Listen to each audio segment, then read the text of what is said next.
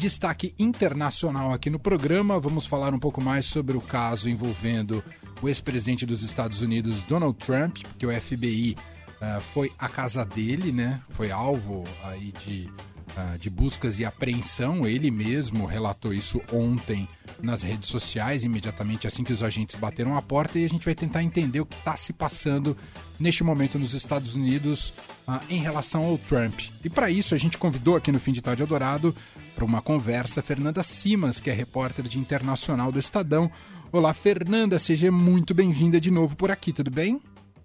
Olá, Emanuel, boa tarde, tudo bom? Tudo ótimo. Bom, Fernanda, explica pra gente qual que é a suspeita envolvendo o Trump neste momento em relação à ida do FBI à sua casa, hein, Fernanda? Bom, vamos lá. É mais uma investigação contra o ex-presidente americano. E o que acontece dessa vez foi uma ordem com autorização da justiça, mas que ainda não se tem, a imprensa ainda não teve acesso ao documento para saber qual a justificativa da justiça para autorizar essa operação. O que a gente sabe é que faz parte de uma investigação maior que já vem desde fevereiro, pelo menos, sobre se alguns documentos, alguns deles, inclusive teriam sido levados pelo Trump para essa casa em Mar-a-Lago, ao invés de serem entregues aos arquivos nacionais, que é o que diz a lei americana quando algum presidente deixa a Casa Branca.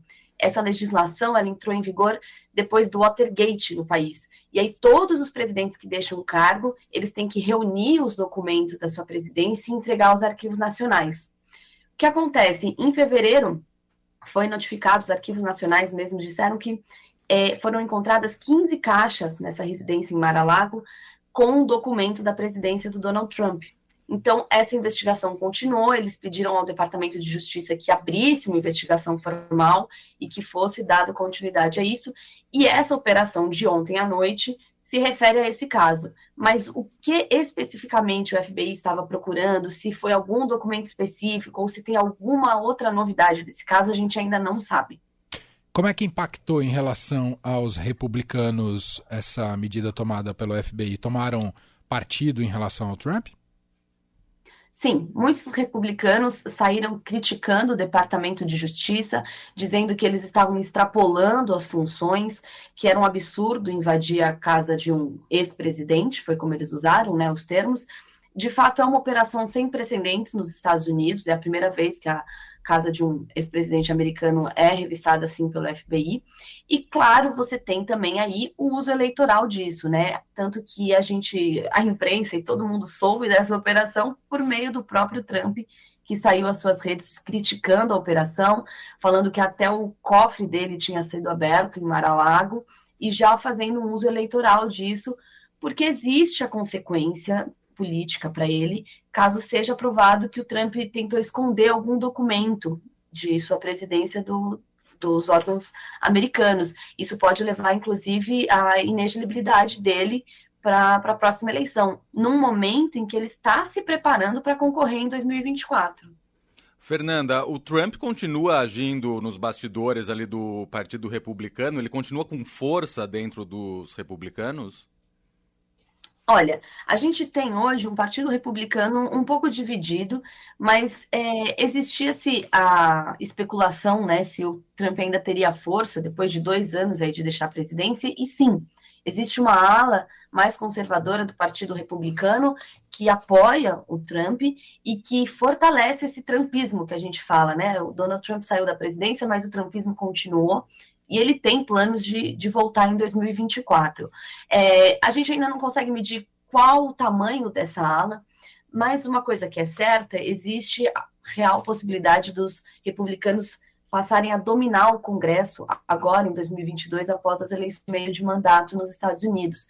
E isso, claro que vai fortalecer aí o Trump possivelmente para 2024. Não se fala nesse momento em um outro nome do Partido Republicano, por exemplo. Então a gente tem essa situação política atualmente. Ele ainda corre o risco de ser incriminado em relação à invasão ao Capitólio naquele fatídico 6 de janeiro, Fernanda? Então, essa situação, a gente continua tendo as audiências né, lá no Congresso sobre isso. É uma das investigações em curso contra o presidente, o ex-presidente Donald Trump. E o que acontece agora? O Departamento de Justiça, que participa né, e que acompanha esse, essas audiências no Congresso, é, diz que é preciso ter uma evidência muito forte que ainda não é possível identificar um culpado criminalmente falando. Inclusive, o, o próprio procurador-geral falou: é preciso que todas as pessoas que são criminalmente responsáveis por aquele evento prestem as contas, expliquem o que aconteceu e a gente chegue a um culpado para poder, enfim, determinar quais vão ser as punições. E ele sempre ressalta que ninguém está acima da lei. Existe sim a possibilidade do Trump ser incriminado por aquilo, mas indo, ainda está em processo, né? A gente tem que acompanhar aí qual que vai ser o desenrolar dessa história. Bom, o que ficou até aqui, como a gente não sabe o teor, né, então, do documento, é que o uhum. Trump faz disso, o famoso do limão, uma limonada, faz disso um, um ato político para mexer com as suas bases, né, Fernanda? Sim, ele faz como em todos os momentos, né? Foi assim desde a campanha, de, durante toda a sua presidência, e agora novamente ele faz disso um uso político, inflama a sua base eleitoral e os seus seguidores, que inclusive saíram ontem às ruas lá perto de Mar-a-Lago para justamente protestar contra o que estava acontecendo. Muitos levaram bandeiras dos Estados Unidos com o rosto do Trump Estado. Então, assim, é, tem um uso político muito claro mas a gente não pode negar que tem uma autorização jurídica para que essa operação tenha ocorrido.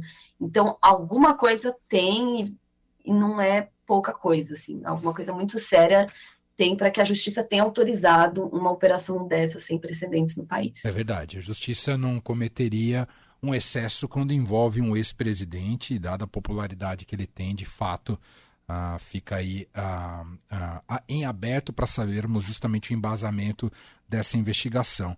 A gente vai seguir acompanhando, a cobertura completa está nas páginas do Estadão, tanto no impresso quanto no digital, estadão.com.br, da editoria de Internacional.